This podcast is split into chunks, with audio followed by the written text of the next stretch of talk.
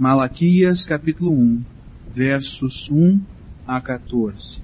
O último profeta antes de Mateus, antes do Novo Testamento. Está escrito assim na palavra do Senhor: Peso da palavra do Senhor contra Israel, pelo ministério de Malaquias.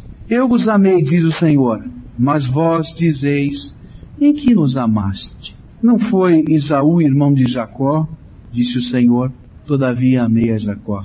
E aborreci a Esaú, e fiz dos seus montes uma assolação, e dei a sua herança aos dragões do deserto. Ainda que Edom diga, empobrecidos somos, porém, tornaremos a edificar os lugares desertos, assim diz o Senhor dos Exércitos, eles edificarão e eu destruirei, e, e, e lhes chamarão termo de impiedade, e povo contra quem o Senhor está irado para sempre. E os vossos olhos o verão, e direis, o Senhor seja engrandecido desde os termos de Israel. O filho honrará o pai, e o servo ao seu senhor. E se eu sou pai, onde está a minha honra? E se eu sou senhor, onde está o meu temor? Diz o Senhor dos Exércitos a vós, ó sacerdotes, que desprezais o meu nome e dissestes, em que desprezamos nós o teu nome? Ofereceis sobre o meu altar pão imundo e dizeis em que te havemos profanado. Nisto que dizeis, a mesa do Senhor é desprezível. Porque quando trazeis animal cego para o sacrificardes, não faz mal.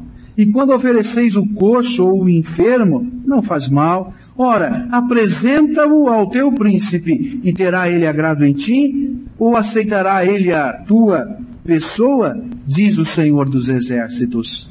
Agora, pois, suplicai o favor de Deus, e ele terá piedade de nós. Isto veio da vossa mão. Aceitará ele a vossa pessoa, diz o Senhor dos Exércitos? Quem há também entre vós que feche as portas e não acenda debalde o fogo do meu altar? Eu não tenho prazer em vós, diz o Senhor dos Exércitos, nem aceitarei da vossa mão a oblação. Mas desde o nascente do sol até o poente, será grande entre as nações o meu nome, e em todo lugar se oferecerá o meu nome incenso e uma oblação pura, porque o meu nome será grande entre as nações, diz o Senhor dos Exércitos. Mas vós o profanais, quando dizeis, a mesa do Senhor é impura, e o seu produto, a sua comida é desprezível. E dizeis, eis aqui que canseira, e o lançastes ao desprezo, diz o Senhor dos Exércitos. Vós ofereceis o roubado, e o coxo, e o enfermo, e assim fazeis a oferta. Ser-me-á aceito isto da vossa mão? Diz o Senhor. Pois maldito seja o enganador, que tendo animal no seu rebanho promete e oferece ao Senhor uma coisa vil, porque eu sou grande rei, diz o Senhor dos exércitos, e o meu nome será tremendo entre as nações. Malaquias é o último dos profetas do Antigo Testamento. E na época em que ele escreve, o templo em Jerusalém já havia sido reconstruído, ele havia sido destruído anos atrás, quando os babilônios desterraram, levaram embora os judeus. Eles retornaram à sua terra e passaram por todo um processo de reconstrução do templo. Reconstruíram. Ele estava pronto agora. E o povo então começou a adorar no templo, e os sacrifícios começaram a acontecer novamente. Mas apesar disso, alguma coisa estava lá no coração desse povo. Quando eles terminaram de construir o templo, havia uma expectativa muito grande no coração do povo de que alguma manifestação de um milagre de Deus aconteceria quando eles estivessem consagrando o templo ao Senhor. Isso não ocorreu. Aquela nuvem que encheu o templo quando Salomão o edificou pela primeira vez não voltou a encher aquele templo. E o povo começou a ficar triste. O que é que está acontecendo? O tempo dos milagres havia passado. E uma era como a de Elias e Eliseu não havia voltado. Eles estavam na expectativa de que aquele era o instante em que o Messias haveria de voltar, em que o templo estava pronto, em que a era dos milagres iria voltar a acontecer. Mas não era tempo ainda do Messias chegar, era tempo de esperar. Mas como é difícil esperar, não é verdade? Como é difícil quando nós temos que enfrentar algumas coisas no nosso dia a dia que dependem de respostas que nós não temos e que estão no futuro. E assim estava. O povo deveria aguardar o Messias. A era dos milagres viria com Jesus, com o Messias de Deus, mas não era ainda aquele tempo. E toda vez que nós temos que esperar alguma coisa, nós sofremos um grande, uma grande tentação em nossa vida. A tentação de cairmos na rotina de cerimônias religiosas, sem entusiasmo, sem prazer, sem desfrutar de comunhão total, integral com o Espírito Santo de Deus. E o que estava acontecendo é que entre o povo muitos estavam perdendo a sua fé. E a profecia de Malaquias estava sendo agora pronunciada justamente para trazer o povo novamente à esperança, para trazer o povo novamente ao temor de Deus, para trazer o povo novamente àquele pulsar do coração na presença de Deus, àquela comunhão espiritual que transcende a alma. Mas a profecia de Malaquias continua sendo importante para nós hoje. Nós que a cada dia temos que esperar alguma coisa, ou uma resposta de Deus, ou uma solução de Deus, ou uma oração que ainda não foi atendida, que temos que esperar no poder de Deus. Tantas vezes não temos soluções para esse momento, para a nossa vida, e nós temos que confiar no poder de um Deus eterno que ouviu a nossa oração. Essa mesma profecia nos leva a enfrentar e reconhecer pressões e tentações que nós sofremos ao longo deste período de espera, especialmente a enfrentar o desgaste quase que imperceptível que cada um de nós sofremos na nossa fé. E que às vezes nos transforma em pessoas tão vazias de devoção de prazer na presença de Deus. Malaquias, em todo o seu livro, ele mostra o caminho de volta. Para onde Deus nos chama, para uma fé genuína, firme, no Deus que não muda. E isso ele vai falar tantas vezes no seu texto. Que convida os homens a voltar para Ele. Que nunca se esquece daqueles que atendem o seu convite de retorno. Eu gostaria de avaliar algumas atitudes que estão contidas aqui nesse primeiro capítulo, que podem nos levar a um afastamento de Deus e que certamente farão com que o nosso culto não seja aceito por Deus. Há vezes, há momentos em que queremos cultuar a Deus e Deus não aceita o nosso culto. Ele rejeita. E nós vamos ver por quê. Vamos parar para pensar nesse texto que lemos. E eu gostaria que você olhasse novamente para o verso 6. E diz assim: O filho honrará o pai, e o servo ao seu senhor. Se eu sou pai, onde está a minha honra? E se eu sou senhor, onde está o meu temor? Diz o Senhor dos exércitos, a vós, vós sacerdotes, que desprezais o meu nome, dissestes, em que desprezamos nós o teu nome?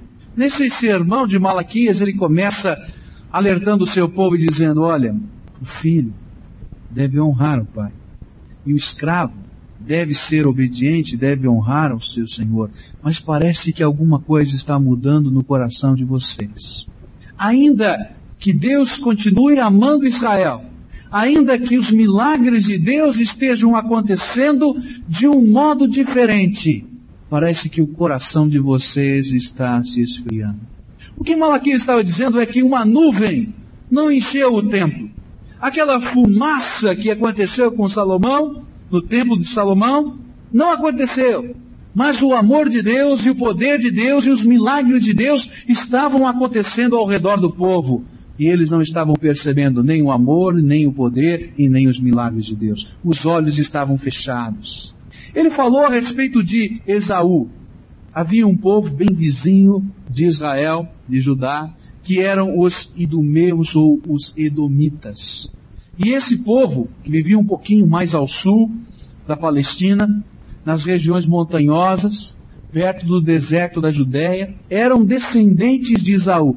E esse povo, apesar de serem os israelitas, os judeus, irmãos, poderíamos dizer assim, uns eram descendentes de Jacó e outros eram descendentes de Esaú, irmão gêmeo de Jacó. Apesar disso, ao longo dos anos, eles sempre tiveram lá uma rixa muito grande. Sempre estiveram lá se em conflito de alguma maneira.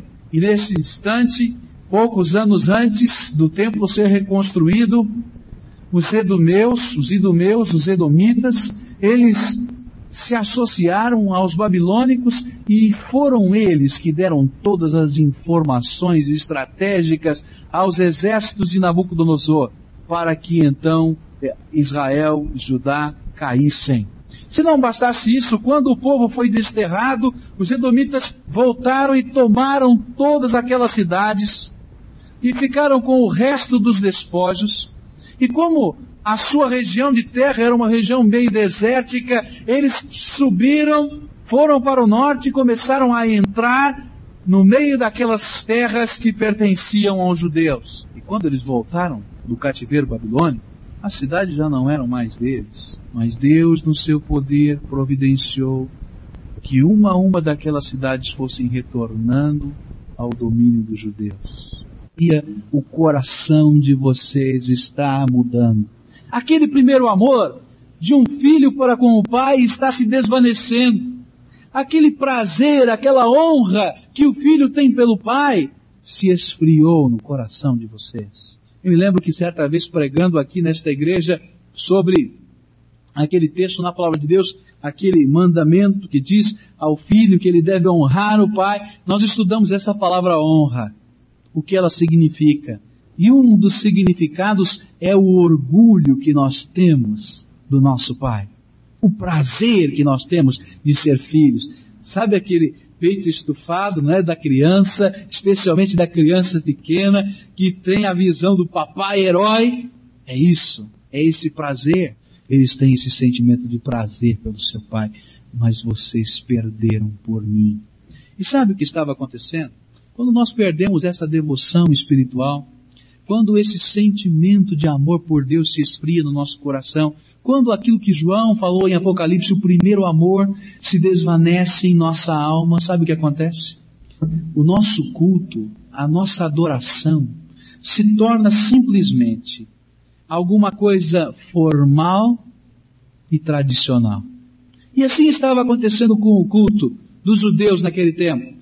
Eles iam ao templo, as multidões iam às festas, eles participavam dos vários rituais religiosos, mas o coração deles não estava mais na presença de Deus. E eles estavam é, cansados de todos aqueles rituais. E eles estavam cansados e achavam que todo aquele aparato religioso era canseira, era trabalho, era enfadonho, e eles não tinham prazer de estar na presença de Deus. Ritual sem sentimento é coisa chata não é mesmo? Assistir uma liturgia, seja ela qual for, sem entender significado e sem sentir o que aquilo está representando, é chato mesmo. Imaginem vocês se estivéssemos participando da ceia do Senhor, como fazemos todos os meses, e partimos o pão e distribuímos, e não houvesse no nosso coração aquele sentimento memorial. Quando estivéssemos nos lembrando de Jesus Cristo, nosso Salvador, que morreu na cruz do Calvário por nós, se nós não enxergássemos os nossos pecados sendo lançados na cruz do Calvário, em Cristo, se nós não percebêssemos a nossa própria redenção, seria apenas um ritual desagradável. E seja qual for o ritual. E era assim que estava acontecendo com o povo. O povo estava cansado e não tinha prazer de estar nos cultos, e não tinha prazer de estar adorando a Deus, porque não era adoração, era mero formalismo. Não havia amor a Deus, não havia prazer de estar na sua presença, não havia alegria de buscar a sua comunhão, ao contrário, havia canseira, desprezo, e a adoração então tornou-se inaceitável. O verso 10 diz assim: Quem há entre vós que feche as portas e não acenda o fogo do meu altar. Eu não tenho prazer em vós, diz o Senhor dos Exércitos, nem aceitarei da vossa mão a oblação. Sabe o que Deus está pedindo? Feche a porta do templo. Eu não aguento mais isso. Eu não aguento mais a hipocrisia. Eu não aguento mais o vazio da alma. Eu não aguento mais o coração desfacelado na minha presença. Não quer saber de mim. O que é que vocês estão fazendo aqui? O pior é que a mensagem de Malaquias não ficou no passado. Ela tem muito a ver com a nossa vida hoje. Há crentes que se dizem cristãos, que temem, dizem temer a Jesus, mas que estão vivendo tamanha apatia espiritual, que às vezes o simples fato de estarem num culto é canseira, é enfado, é desprazer. Há crentes, há cristãos, que apesar de dizerem que têm fé em Jesus, estão vivendo a mesma coisa que o povo no tempo de Malaquias, que a Bíblia, a palavra de Deus, lhe parece algo tão pesado, porque o coração não está ligado ao Senhor. As orações parecem um ritual e não uma conversa com Deus. E estão vazios de alma. E então tudo é difícil. Todos estão cansados. E tantos estão vivendo apenas uma tradição. E alguns já abandonaram a fé. Porque não há sentimento. E o primeiro amor se esfriou. Este foi o pecado. Não há igreja. Não há oração. Não há culto não há adoração se não houver amor a Deus aqui dentro do nosso coração. Se não houver intimidade com Deus, se não houver reconhecimento da graça de Jesus por nós, há vazio de alma. Será que esta é a sua situação? Para para pensar. O que, que está havendo com você? Será que você está vivendo o caminho da frieza espiritual, do vazio de alma?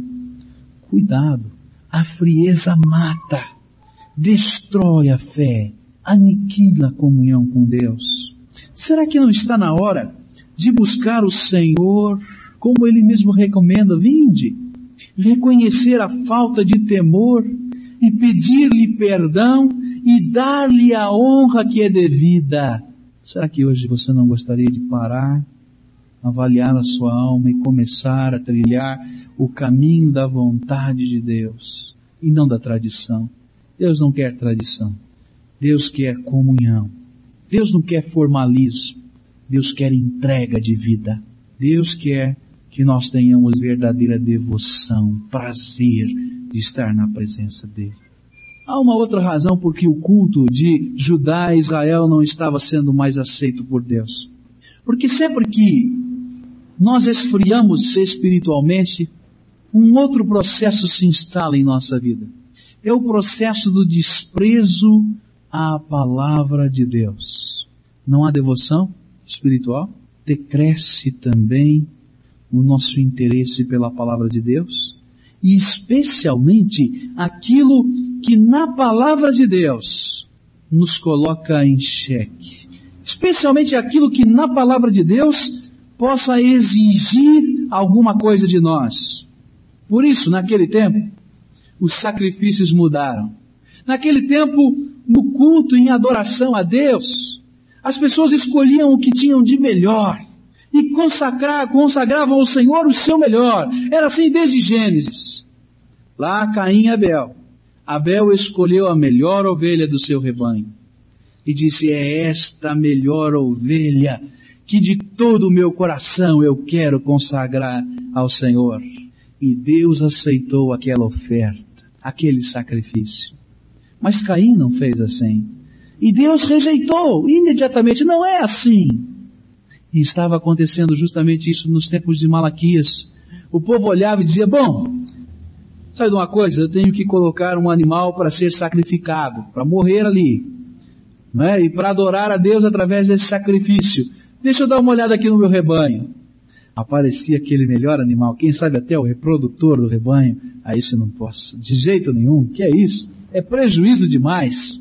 Mas tinha lá um animal meio cego. Sabe uma coisa? Ninguém vai perceber que é cego. Vai morrer mesmo. Que diferença faz? Aí botava o animalzinho cego, a ovelhinha cega debaixo do braço. Olha só, esse aqui é o animal que eu quero oferecer ao Senhor em adoração a Deus, pelas bênçãos maravilhosas que eu recebi. E ainda falava bonito, mas não era o melhor. Às vezes aparecia ali no rebanho um animal com um defeito na pata, um animal coxo. Era esse que eles levavam ou aquele animal que estava enfermo, que ele precisaria mesmo matar de qualquer jeito, porque senão iria contaminar todo o rebanho, aquele que não prestava, era esse que era levado ao Senhor. Ou então, quem sabe, o lobo havia invadido o seu rebanho e morto alguma das suas ovelhas, e ela estava toda dilacerada, era esta que era entregue ao Senhor. Os dízimos mudaram, lá no capítulo 3 ele vai dizer a respeito disso. Passaram a ser esmolas e quando nós nos distanciamos da palavra de Deus, porque a palavra de Deus proibia que fosse o animal cego, coxo, enfermo, dilacerado, roubado, esses animais eram impróprios para a consagração, para a oferta, não serviam, tinham que ser o melhor, que reconhecesse a nossa necessidade de perdão, a nossa necessidade de Deus e a dignidade de Deus. Deus ainda usa de ironia e diz assim, olha, faz uma coisa, não leva para o templo não, não preciso desse animal, leva para o teu governador, vê se ele quer. Pode dar para ele. Dá para o teu governo lá. Vai lá, se apresenta, olha esse aqui, o meu animal que eu tirei do rebanho. É um presente que eu lhe dou, viu, o governador? Está aqui. Vê se ele aceita. Agora para mim não precisa não. Deus estava dizendo isso no texto. E com uma veemência muito grande. É pena que a linguagem em português não nos ajude tanto. Mas quando a gente lê isso aqui no hebraico, isso aqui é vivo demais.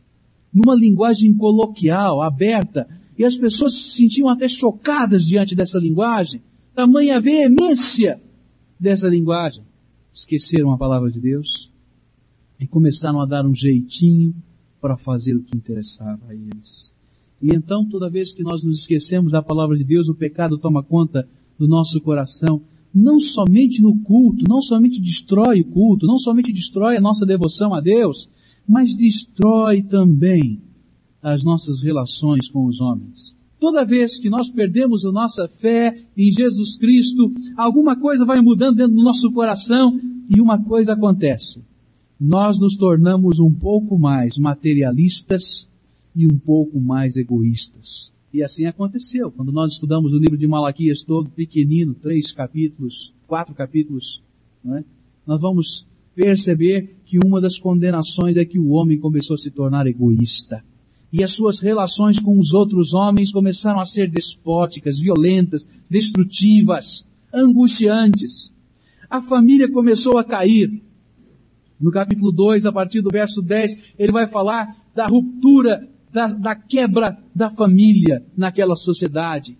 O número de divórcios começou a aumentar. As pessoas não se entendiam mais. Sabem por quê? Porque quando nós estamos longe de Deus e da palavra de Deus, a corrupção do pecado envolve a nossa vida. E não nos afeta apenas espiritualmente, mas nos afeta em todas as áreas da nossa vida. Socialmente, fisicamente, moralmente, em todos os aspectos da nossa vida. E assim estava acontecendo. Esse materialismo egoísta era a motivação agora da vida. Não era mais servir a Deus, mas esse materialismo egoísta corrompendo a sociedade.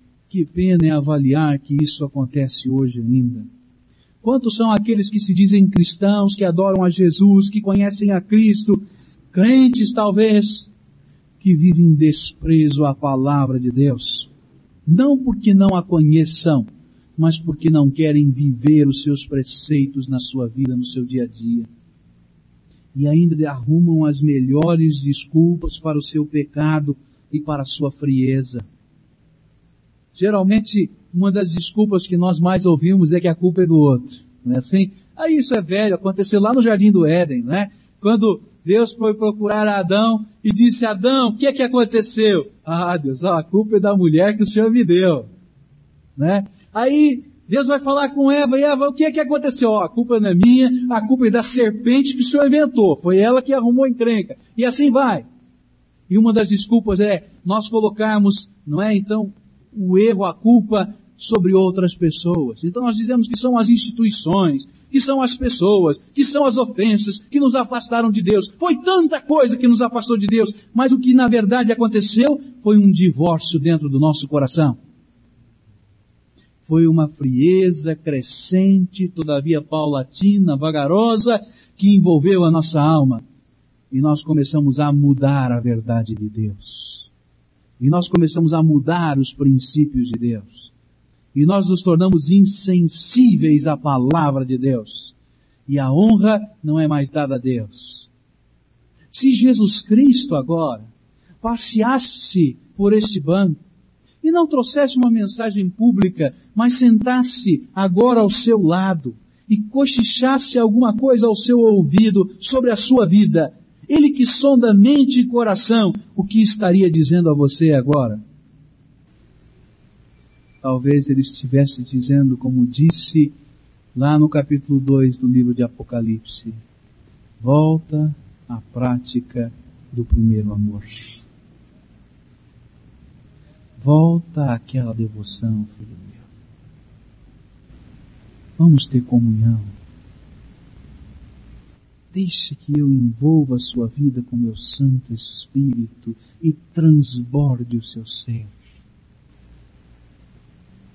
Você estaria disposto a dizer sim a Jesus? Porque eu quero dizer uma coisa a você. Você não está vendo Jesus. Você não pode apalpar Jesus agora. Mas eu tenho certeza que o Espírito Santo de Deus está aí ao seu lado, se não dentro do seu coração, dizendo, Filho, vamos acertar as coisas. Como ele usou Malaquias, o Espírito Santo de Deus está agora sendo usado e está falando agora a você. Vamos renovar o nosso pacto. Vamos renovar agora a nossa comunhão. Vamos renovar agora esta fé decadente que está aí no seu coração. Sabe por quê? Porque se nós não fizermos uma pausa na nossa caminhada, e se nós não pararmos para revigorar a nossa fé, a nossa esperança e o nosso amor, o próximo passo é o passo que esse povo estava seguindo, que era o desprezo ao próprio Deus. Nós começamos a desprezar o temor, a devoção. Depois desprezamos a palavra de Deus. E chega um momento em que nós desprezamos o próprio Deus.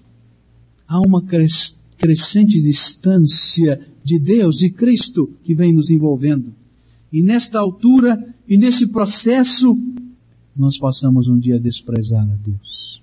Não é só o temor, devoção, nem tampouco a palavra, mas um determinado tempo, não somente o templo é esquecido, mas a fé como um todo estava em xeque. E tantas vezes nós derrotados abandonamos ao Senhor. Que triste às vezes fazer algumas visitas e encontrar pessoas que um dia amavam a Jesus de todo o coração e que nesse processo de esfriamento não tem lugar para Deus, para Cristo nas suas vidas. Vamos visitar certa vez, algum tempo atrás, um moço casado, filhos. Toda a sua vida serviu ao Senhor. Mas depois começou a entrar num processo de falência da fé, de desvio, pecado começou a entrar na sua vida, o comodismo começou a entrar na sua vida. E chegou um belo dia em que alguns meses já ele não vinha à igreja. E então fui visitá-lo. Começamos a conversar e disse, olha pastor, sabe de uma coisa? Tira o meu nome lá do rol de membros da igreja. Por que eu não quero mais servir a Deus? Eu perguntei, você quer que eu tire o nome da igreja, mas você vai buscar? Olha pastor, eu não quero nem saber de Deus. Deixa eu aqui na minha vida chega um momento em que nós desprezamos o próprio Deus. Poucos dias atrás, fui fazer uma outra visita. Cheguei sem avisar, não sei se foi bom ou mal. Bati a porta da casa, fui recebido na soleira da porta. A pessoa tão sem graça não sabia se me chamava para entrar ou se mandava embora. E era fácil entender quando olhei um pouquinho mais assim e percebi que quem estava na sua casa não era seu marido. Havia um outro homem deitado na sua cama. Há uma falência da fé. Quando a nossa devoção se esfria, quando o primeiro amor se corrompe no nosso coração, nós estamos em declínio. E não pensem vocês que esse declínio para. Nós começamos a esquecer a palavra de Deus e não ligamos mais para a vontade de Deus e não ligamos mais para o que é certo e o que é errado. E chega um momento em que nós não ligamos mais para Deus. Malaquias vai dizendo, fechem a porta do templo. Fechem. Eu não aguento mais o cinismo, a hipocrisia de tantos que vêm aqui, mas que não têm nada no coração o que é que Deus diria de nós? O que é que Jesus diria de você? Dura mensagem essa de Malaquias. Tão dura que os tradutores, muitos anos atrás, cerca de 300 anos antes de Cristo, quando traduziram o Velho Testamento para a língua grega, do hebraico para o grego, acharam a mensagem de Malaquias tão dura e tão dura que nos três últimos versículos eles inverteram a ordem para abrandar a dureza com que ela terminava. Mas não adianta abrandar a ordem, se esta é uma verdade que habita a nossa vida. É assim na sua vida? Você como crente, como está a sua vida com Deus? Você como cristão, como está a sua vida com Jesus? Há lugar na sua existência para Cristo. Ele é Senhor. Porque se Ele não for Senhor, Ele não é nada em você. Ele não aceita dividir há prazer, há alegria no seu coração em servir o Deus eterno.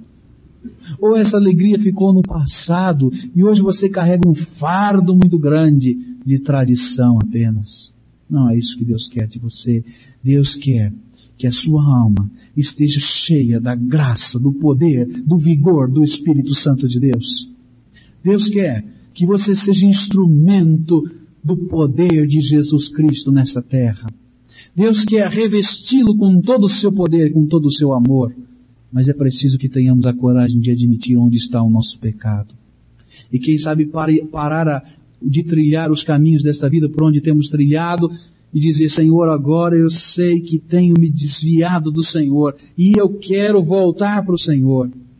E eu quero reconhecer, Pai, que não tenho te honrado.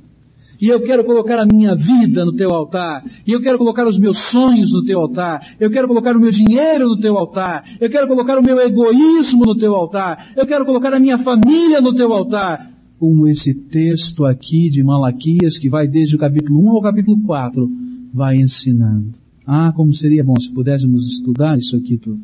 Mas o que é que você responderia? Curve sua fronte, olha o Senhor agora. Você sabe orar? Então converse com Deus agora.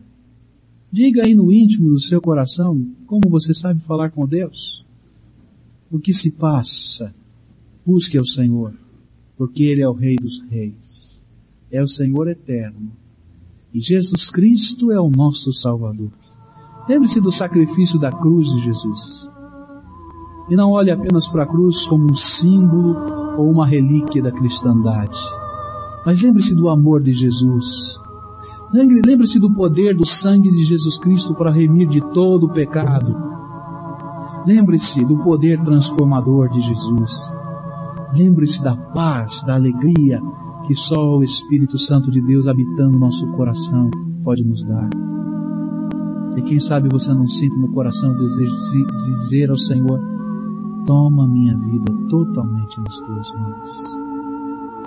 Toma-me, Senhor. Será que há alguém aqui nesse auditório que o Espírito Santo está falando? Talvez você entrou aqui pela primeira vez. Mas Deus está tocando o seu coração para você entregar a sua vida a Jesus. Talvez você já seja um crente maduro, tenha até cabelos brancos. Mas se o Espírito Santo de Deus está tocando o seu coração, você não gostaria de colocar agora a sua alma diante de Jesus, pedir perdão e pedir que Ele esteja tra transformando, mudando. Lembre-se que não é no vizinho, tem que começar em mim, tem que começar em você. Você quer? Eu gostaria muito de orar por você agora. Onde você estiver, levante a sua mão, pastor, olhe por mim.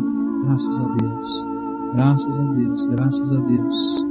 Graças a Deus, graças a Deus. Louvado seja o Senhor, graças a Deus, graças a Deus. Graças a Deus, graças a Deus. Louvado seja o Senhor, graças a Deus. Graças a Deus. Graças a Deus. Há mais alguém? O Espírito Santo está falando, graças a Deus. Você quer se dispor? Então, olha, pastor, ore por mim. Me ajude aqui. Eu quero colocar minha vida. Eu sei que vou esbarrar em tantos problemas, tantas lutas, tantas coisas aqui que eu não gostaria de enfrentar. Mas eu confio no teu poder, Senhor. Você quer? Há mais alguém aqui nesse auditório aqui o Espírito está falando, graças a Deus. Há mais alguém? Vamos orar juntos agora. Você aí onde está, leve a sua alma ao Senhor, nós vamos orar juntos. Pai querido, tu conheces os teus servos que estão ouvindo e respondendo, Senhor, ao teu apelo. Tu sabes, Senhor, talvez das lutas que eles tenham que enfrentar. Talvez estejam temerosos no seu coração, estejam divididos dentro da sua alma. Mas nesse instante, Senhor, reveste do poder do Espírito Santo de Deus. E dá-lhe, Senhor, a condição de revigorarem dentro da sua alma, Senhor, o prazer de te servirem, Senhor. Toma, Senhor, esses teus servos como uma joia preciosa, Senhor, que há de ser lapidada pelo Senhor, para que o brilho dela se avive Ó Pai, toma, Senhor, estas vidas, toma, Senhor, a tua igreja, toma, Senhor, aqueles que pela primeira vez estão abrindo o seu coração a Jesus Cristo. E permita, Deus, que sejam selados pelo Espírito Santo de Deus. Mas faça-nos, Senhor, diferentes. Não permita, Senhor, que continuemos assim. Mas ajuda-nos, Senhor, nesta mudança, para que a alegria de estar na presença de Deus transborde o nosso coração. Ouça, Deus, a nossa oração e abençoa-nos com o teu poder.